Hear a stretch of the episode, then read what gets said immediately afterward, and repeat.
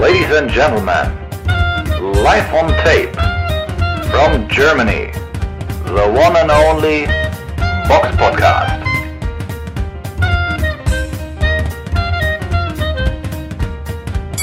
Hallo und herzlich willkommen zum Box Podcast, Ausgabe 371. Es ist der 25.09.2022 und heute mit dabei der Robert.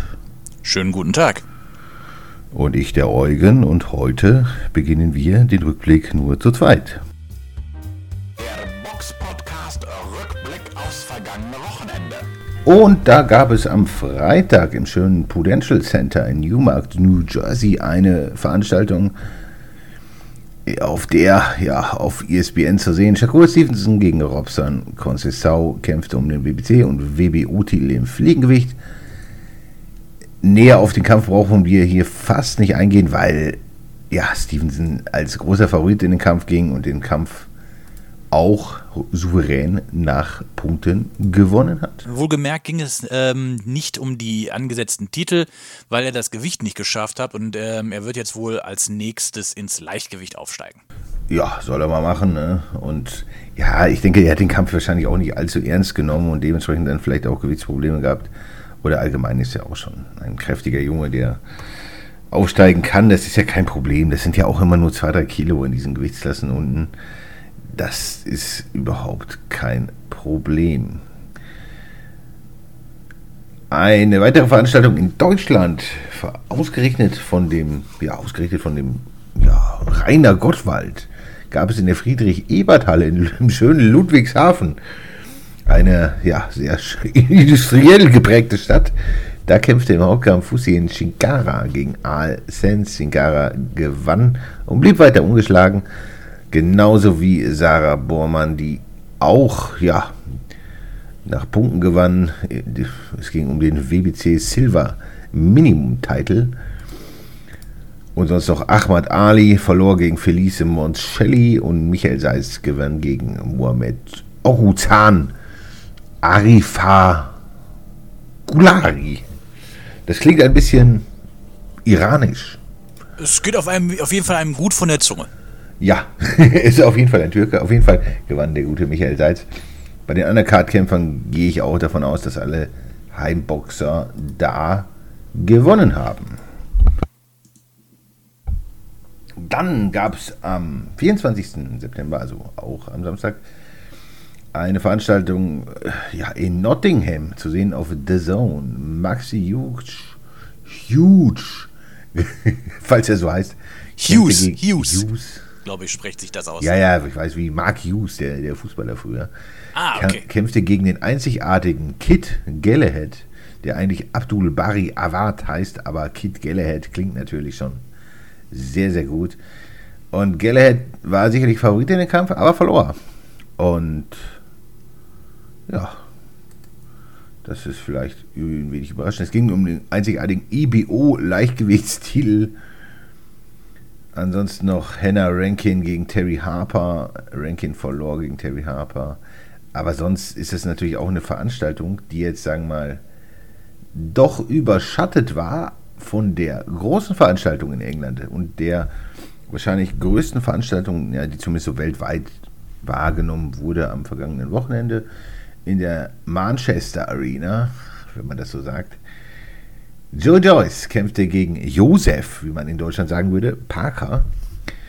Und es ging um den Interimstitel der WBO. Ja, Joyce war bei den Wettanbietern der Favorit. Wir haben uns ja letzte Woche auch schon drüber unterhalten und wir haben, sind eigentlich tendenziell ja mit einem Punktsieg von Joey Joyce gegangen. Kam es denn dazu dann auch, Robert? Ja gut, Spoiler-Alarm direkt am Anfang. Nein, äh, das, was wir mit am wenigsten eigentlich vermutet haben, dass es, dass einer dieser beiden Kämpfer den Kampf vorzeitig beendet. Dazu ist es gekommen, aber vielleicht auch mal auf den Verlauf einzugehen. Ähm, ich hatte ja beim letzten Mal gesagt, Joe Joyce ist ja sowas wie ein moderner George Foreman. Sehr, sehr, sehr kräftig, nicht sonderlich schnell. Und so war es auch in dem Kampf. Joyce war, hatte eigentlich einen relativ simplen Gameplan. Ich denke, so kann man es sagen, oder? Ähm, hat viel mit dem, mit dem Jab gearbeitet, war relativ langsam dabei, aber alles das, was er geschlagen hat, hat im Laufe der elf Runden, die dieser, dieser Kampf dauerte, doch schon eine Menge, Menge Wirkung bei Parker äh, hinterlassen. Du hast richtig gemerkt, wie der, ja, so ab Runde 5 halt immer langsamer wurde. Und der war ja auch dann zweimal gut angeklingelt, äh, auch in dem Kampf. Und ja, konnte echt dann so, war mal überlegen, so, schafft der das noch? Weil Parker hat ja schon sehr gute Nehmerfähigkeiten. Aber dass Joyce den mit ja, solchen langsamen Händen und die auch teilweise gar nicht immer so super präzise waren, so dermaßen runterbringt, hätte ich echt, echt nicht gedacht. Also vor dem Kampf. Während des Kampfes wurde es immer offensichtlicher. Hinterher weiß man natürlich immer mehr, aber ich hätte, ich gebe zu, das habe ich jetzt so im Voraus jetzt nicht gedacht. Wie war es nee. bei dir? Ja, ich meine, insgesamt war es ein Kampf, wo ja sogar Joyce deutlich mehr geschlagen hat als, als Parker. Parker hat am Ende des Tages, ja, vielleicht, sagen wir mal, mit Wohlwollen geben wir ihm drei Runden. Ja. Das könnte vielleicht die erste sein, da, die war eng. Die vierte, vielleicht noch die zehnte, da kam er nochmal wieder auf, hat doch mal alles versucht. Aber was ich extrem fand, auch im Kampf zu sehen, da, man konnte schon sehen, dass der Parker eigentlich, fand ich so von den Anlagen und so, ist er der bessere Boxer. Ja. Aber, aber von der Brutalität, von der Physis, war ja einfach Joe Joyce nicht gewachsen. Also der hat ihn einfach überpowered und der konnte irgendwie, war überhaupt selber nicht in der Lage, Damage anzurichten. Klar, Joyce, unverwundbar wirkte er nicht, aber ich denke, die, die, bei Parker ist einfach auch ja, sein Fleckma oder sein, sein Problem wahrscheinlich auch die mangelnde Punching Power, dass er mit seinen Händen, er hat ja durchaus teilweise gut getroffen und er hatte auf jeden Fall seine Momente im Kampf. Ja. Aber dass er da kaum Wirkung hinterlässt. Und das ist schon, schon ein bisschen bedenklich gewesen. Und ich fand das schon relativ früh, so in der dritten Runde, wie du eben sagst, habe ich mich schon gefragt, was will denn Parker noch machen, wenn er jetzt schon die ersten Runden nicht, nicht klar gewinnt, dann kann das nicht gut aussehen und es macht überhaupt nicht den Eindruck. Ich fand Parker auch in diesem Kampf, körperlich wirkt er mir eher nicht hundertprozentig auf der Höhe, vielleicht kann das auch täuschen, vielleicht tue ich ihm da Unrecht oder so, aber er wirkte nicht so, als wäre er so, so scharf wie oder so in Form wie, wie den Kampf davor. Wie gesagt, das ist immer nur so ein, so ein Bauchgefühl, ob das so zutreffend ist, ist, kann ich schwer beurteilen. Aber der Kampf, also dass er so Probleme hat mit Joyce, krass, der hat ihn, ich würde sagen, einfach nur, nur überpowered. Und Parker war einfach, ja, wie gesagt, aufgrund der, er konnte ihn einfach nicht verwunden und das ist zieht sich im Grunde auch schon so ein bisschen durch, durch seine Karriere. Er sah eigentlich gegen jeden Gegner nicht schlechter aus, Parker, aber dass er die Leute nicht richtig anbimmelt oder richtig, also da, das ist einfach so, wenn es ganz hohe Gegnerregal geht, brauchst du Punching Power. Und mir würden echt verdammt wenig Heavyweights einfallen, die sehr, sehr erfolgreich waren und äh, sehr wenig Punching Power haben. Also mhm es muss, es ist einfach zwingend notwendig, dass in, gerade im Heavyweight, dass du ein bisschen Dampf hast. Du musst jetzt nicht irgendwie Mike Tyson sein oder Riddick Bowe oder so, aber du musst schon enorm was haben. Und die Power von Joyce war schon eindrucksvoll, ne? Und die erste Hand, die dann, ich meine, und, und was Parker genommen hat, fand ich, war auch schon ungesund. Ja. Also das war schon an, an der Grenze, finde ich. Also es gab natürlich nie so den Moment, wo man sagte, ja, jetzt muss man den rausnehmen oder so, aber ich hatte immer schon den Eindruck, wenn der jetzt sitzen bleibt in der Runde, also so gerade so Runde 6 hätte ich mich, also hätte ich schon fast erwartet, dass der irgendwann sitzen bleibt, weil. Ja, ja. Krass fand ich aber auch in der, äh, in, dem, beim ersten Mal wurde dann angegeben, ich weiß jetzt gerade nicht mehr, welche Runde das war, das hätte vorbei sein können, wenn Joyce nicht so langsam gewesen wäre. Joyce hat ja jetzt nicht wirklich da jetzt so, ich sag mal so Mike Tyson-artig mal ah, so richtig mit, mit Speed mal so zugelangt. Die Schläge konntest du ja quasi alle kommen sehen. Ähm, aber der hat da nicht den, der hätte den Sack zumachen können, wenn der schneller gewesen wäre. Und ich glaube, das könnte zum Beispiel auch dann bei einem Usyk dessen Pflichtherausforderer er jetzt geworden ist dadurch. Gut, ob es jetzt dazu kommt, ist nochmal was anderes, aber ich glaube, das könnte dann dem, ähm, dem Joyce dann doch ein bisschen Probleme machen, weil ein Usyk sich auch des, äh, durch seine Beinarbeit und Geschwindigkeit auch gut entziehen kann, weil er den Schlag ja fast kommen sieht. Und Joyce war, hat ja äh, Parker in der Mitte der, der Runde angenommen. Der hat also über eine Minute 30 eigentlich noch gehabt, um den zu finishen und hat es dann nicht getan. Gut, kann natürlich auch sein, dass, er, dass der sich so sicher war und sagt, komm, wir machen jetzt hier kein Risiko. Fünf Runden, sechs Runden, das halte ich ohne Probleme noch weiter durch und ich mürbe den jetzt weiter nieder. Kann natürlich auch sein. Das ist ja nur meine Sicht von außen. Aber es ist schon wirklich beeindruckend, wie ja so lange, also langsame Hände, aber mit so viel Dampf, wie die wirklich einen Parker, der ja eigentlich, ja, wie du auch schon gesagt, ungesund dafür genommen, so richtig zermürbt hat.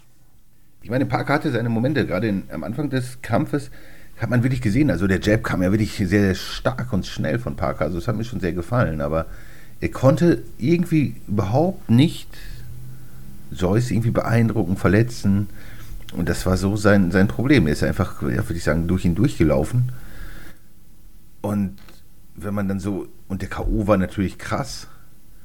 Also der war natürlich schon am Ende, glaube ich. Gerade nach der zehnten Runde, wo der nochmal alles so reingeworfen hat, war er einfach müde in der elften.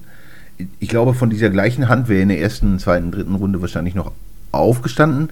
Aber der war schon böse, wie er denn die Augen verdreht hat. Also die Hand hat auf jeden Fall voll eingeschlagen und sehr, sehr schöner, wirklicher Knockout. Also schon ja. tolles Ende. Auch wenn es natürlich brutal war. Also Parker hat den Kampf unglaublich Körner gelassen. Ich glaube, das war für ihn äußerst, äußerst ungesund, äußerst anstrengend. Und vielleicht auch so ein bisschen karrierezerstörerisch. Ich weiß es nicht, wie es da jetzt weitergeht, aber ich kann mir da. Also gut ist das nicht, ungesund und wenn man die Frage bei Joyce stellt, alter Schwede. Also ich würde ihn gerne gegen eigentlich jeden sehen. Gegen Usik wäre die Frage, ob der, der schnelle, bewegliche Usik ihn einfach ratzfatz ja, ausboxt, einfach nur schlecht aussehen lässt. Bei ja, Fury ähnlich. Also weiß ich nicht, der wäre sicherlich auch in der Lage, ihn sehr schlecht aussehen zu lassen, aber äh, auch, auch egal, ob das Joshua oder Wilder sind, aber ich. Alle diese vier Kämpfe hätten für mich alle einen Reiz aber auch die Leute der, der nicht ganz allerersten Reihe fände ich echt Also gerne mehr. Also Joyce, da bin ich echt gespannt, wie es da weitergeht. Mhm. Was, was ist da dein Szenario? Wie, wie, wo siehst du ihn in den nächsten Kämpfen? Boah, wo sehe ich ihn? Das ist eine gute Frage. Du hast ja im Endeffekt schon vollkommen recht. Alle, die hm, vorne irgendwo mitspielen, sind interessant. Alle. Ist egal jetzt wer. Ähm, ich denke jetzt aber natürlich durch die ganzen äh, Verhandlungen, die da momentan laufen zwischen Joshua und Fury und Wilder, der wieder im Gespräch sein wird, Usyk etc., wird da momentan, glaube ich, viel, ich sag mal so, ist jetzt mal die zweite, dritte Reihe erstmal ein bisschen außen vor. Aber per se würde ich Joyce eigentlich gegen ja jeden in den Top 15 gerne sehen. Ich würde gegen Dillian White finde ich, find ich das furchtbar interessant. Ja, das wäre geil, aber auch, ich sag mal, so, so, so, auch so aufstrebende Leute wie so ein Frank Sanchez fände ich cool. Herkovic wäre auch mal interessant, so mal zu sehen. Äh, wobei ich da jetzt definitiv sehr klar mit äh, Joyce gehen würde. Oder, ja, oder ich sag mal, so, so, an, so andere Boxer, die auch so, so Dampfhammer sind, so wie so ein Mark Mudov den fände ich halt auch, äh, das wäre auch, glaube ich, verheerend. Also, ich, also, also gerade gegen White, glaube ich, das würde eine übelste Schlacht geben. Die würden sich da übelst, die würden sich das schon übelst besorgen. Und, das würde und du könntest damit vor allem auch ohne Probleme ein kleineres Stadion ausverkaufen. Ja, ja, also fantastisch. Also da, mit ihm sind auf jeden Fall mehr Möglichkeiten und ich weiß nicht, also wo man ihn, also das muss man erst sehen, finde ich. Also wenn man sagt, so gegen Joshua oder Wilder oder so, finde ich ultra spannend. Also das stelle ich mir auch sehr, sehr interessant vor. Mhm. Also wie, wie, wie, du schon sagst, es gibt kaum jemanden von den Top-Leuten gegen, ja, ich, ich will das einfach sehen. So, ne? Ja. Das, und so viel Zeit hat er ja auch nicht mehr. Er ist nicht mehr so jung und er wird sicherlich nicht mehr besser und das ist jetzt. Ja, der ist jetzt 37, der hat aber auch noch nicht so viele Meilen auf dem Tacho. Ja. Gut, aber das Alter holt jeden ein, äh, auch egal wie viele Meilen da drauf sind. Er kann vielleicht nur dadurch ein bisschen länger durchhalten. Ja, und auch als Amateur lässt man durchaus Körner. Ne? Also ist jetzt nicht, glaube ich, nicht so. Ja, gut, aber auch da hat er ja relativ spät erst angefangen. Ja, aber es ist natürlich ein Büffel und äh, immer gerne. Also das muss, das muss, das wird interessant mit ihm weil er einfach unangenehm ist. Ne? Halt gegen diese, weiß ich nicht. ich, das, ich, das ist schwierig da, die Rollen zu verteilen, aber es muss, es muss weitergehen und ich hoffe, es dauert nicht allzu lange, bis er wieder in den Ring steigt. Genau. Dann kommen wir noch kurz zur Vorschau. Die Box Podcast Vorschau auf kommende Kämpfe. Und ich glaube, das ist auch das erste Mal, dass wir etwa mal eine Card in, äh, mit aufnehmen, die in Kasachstan f- stattfindet. Und da Ja. kämpft Gerald Miller gegen Ebenezer Tete. Ja, ist doch ganz klar. Also wenn man sich fragt, wo, wo könnte denn so ein Kampf zwischen Amerikaner und einem Mann aus Ghana stattfinden, ist doch ganz klar, in Kasachstan. Und ja, bei dieser Veranstaltung, die, also ich, ich hoffe, sie wird irgendwo gezeigt, dass das irgendwo zu sehen ist. Aber ich habe jetzt bis jetzt noch nichts gefunden. Aber A, ist es äh, ja der Austragungsort schon äh, erstaunlich. Und B, bin ich auch mal auf Gerald Miller gespannt, weil der ist sicherlich auch ein, ein, ein guter Mann, ein, ein Büffel vor dem Herrn, ein, ein Wahnsinnskörper, einem, weiß nicht, das ist einfach ein Monstrum. Das wäre auch so ein Kunde, den ich gerne gegen diesen Mark Mudorf sehen würde. Das würde auch fantastisch sein. Zwei so körperliche Urviecher. Fantastisch. Ja, aber mal gucken, wie er sich da so präsentiert und ich hoffe, er ist in guter Form und ja, er ist es nochmal packt, aber einfach wird es natürlich nicht und schwierig da irgendwas zu sagen, dazu zu sagen, wie gesagt, und vielleicht gibt es irgendwo irgendwelche Streams, aber, aber sonst ist es natürlich auch relativ dünn nächstes Wochenende ne, an, an Veranstaltungen. Es ist ja so, dass wir immer viele Veranstaltungen erwähnen, wenn auch viele Veranstaltungen sind, aber das war es im Grunde schon. Also das, da ist echt, echt wenig geboten. Von daher müssen wir dann mal schauen, wie der Kampf so wird. Kommen wir zu den Fragen. Zuhörer stellen Fragen und wir beantworten sie. Und wir haben von Hanne eine Frage bei YouTube erhalten. Was haltet ihr von einem Kampf zwischen Sophie Adisch und Ramona Gräf? Der Unterschied zwischen ihren Gewichtsklassen beträgt weniger als zwei Kilo, also wäre ein Kampf eigentlich machbar. Ja, wenn Gräf den Kampf gegen Hyun Mi Choi gewinnt, könnte das auch ein Titelkampf sein. Ja, den Wassermann Boxing bzw. der deutsche Zweig der Firma für Sophie anpeilt, nachdem Nina Meinke den, sich den Titel nicht holen konnte. Ja, würdest du einen Kampf der beiden gerne sehen?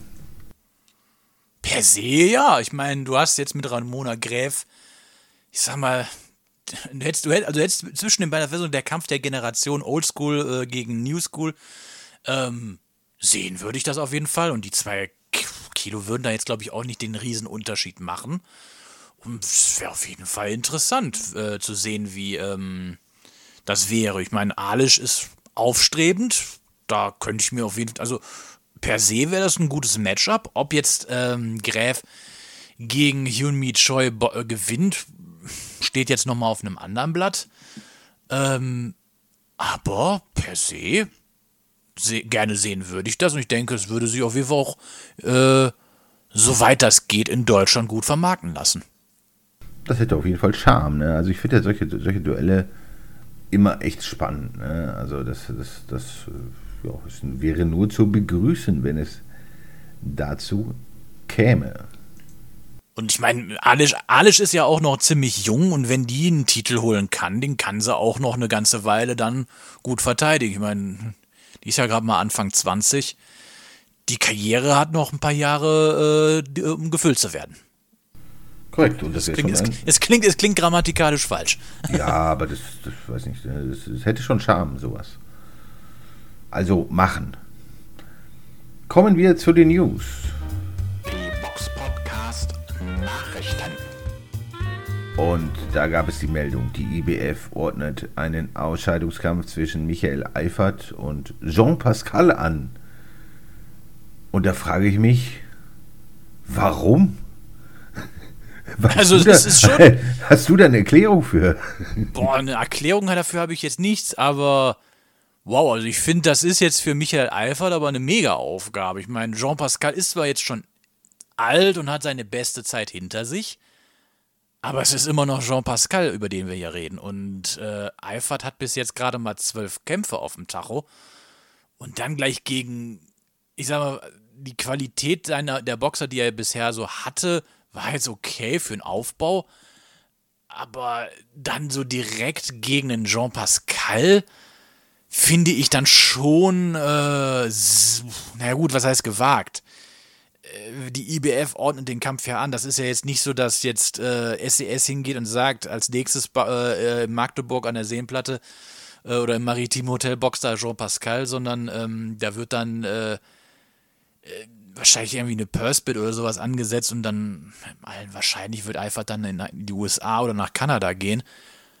Aber ich finde, das ist schon ein immenser, immenser Sprung in der Gegnerqualität und das würde ich mir, vielleicht sehe ich es auch ein bisschen jetzt ein bisschen zu kritisch, aber das würde ich mir doch nochmal an Stelle des Teams nochmal fragen, ob das so eine gute Idee ist, an ja, noch so einer jungen Karriere schon direkt so hoch ins Gegnerregal zu greifen. Also da würde ich, glaube ich, eher nochmal Schritt für Schritt nochmal ein bisschen mich im Gegnerregal hochgreifen, bevor man direkt so weit oben angreift.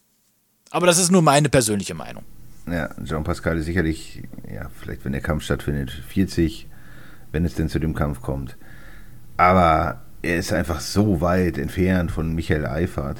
Also, weiß nicht, das, das ist, wirkt wieder wie einer dieser üblichen Kämpfe, wo ein Kämpfer aufgebaut wird, um ihn dann quasi ja, als Futter oder Cashcow, weiß nicht, irgendwo hinzuschicken, ein paar Euro zu verdienen und dann ist das auch gut. Aber sportlich macht das für mich auch gar keinen Sinn. Also, weiß ich nicht. Vielleicht sollte Eifert eher mal jemanden auf Euro-Level oder so boxen. Das wäre vielleicht dann doch interessanter. Ne? Da, da können, aber ich sehe da auch keine Chance. Also wenn ich so sehe, die, die Punkturteile zuletzt gegen diese Italiener, ich kann mir nicht vorstellen, dass er auch nur auf Euro-Level wirklich gut ist.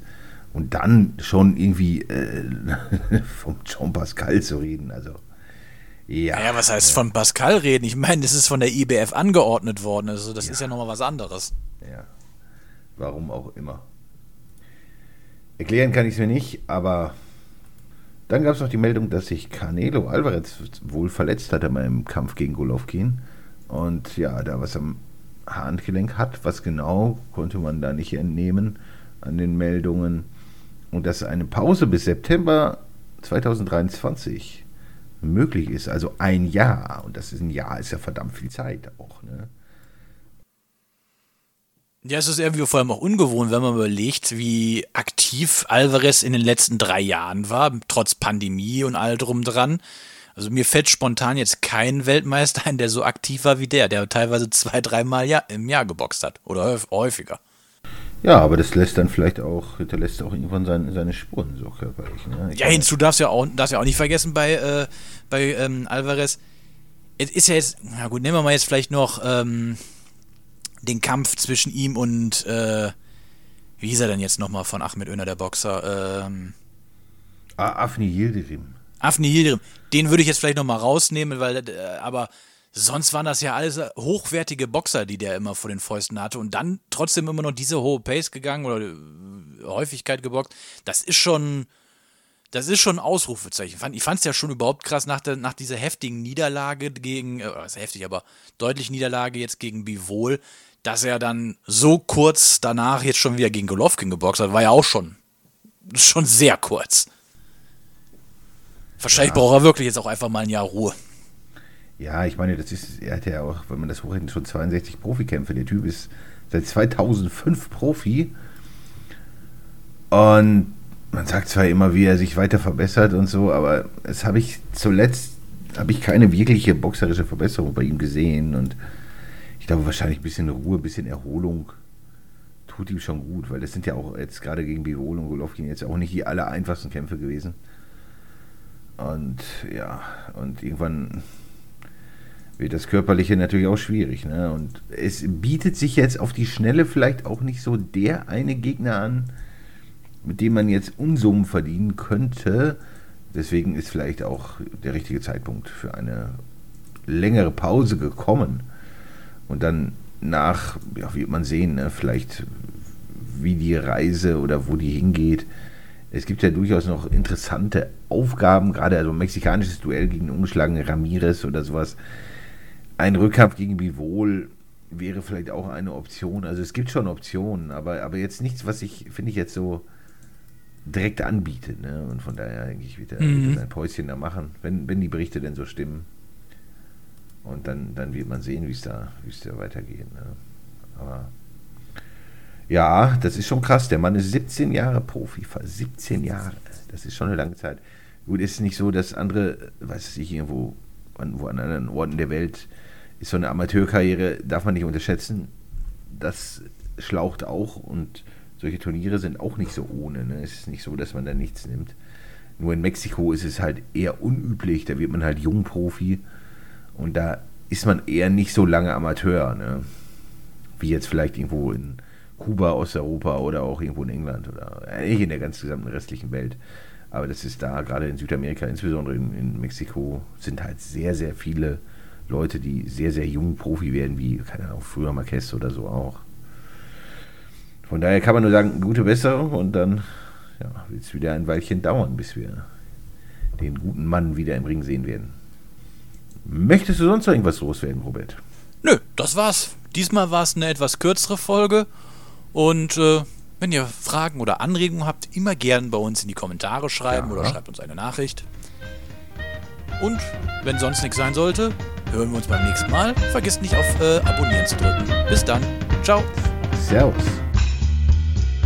The one and only Box Podcast. New episodes every week. Follow us on Facebook, Instagram, YouTube, iTunes Music and Spotify. Boxpodcast.de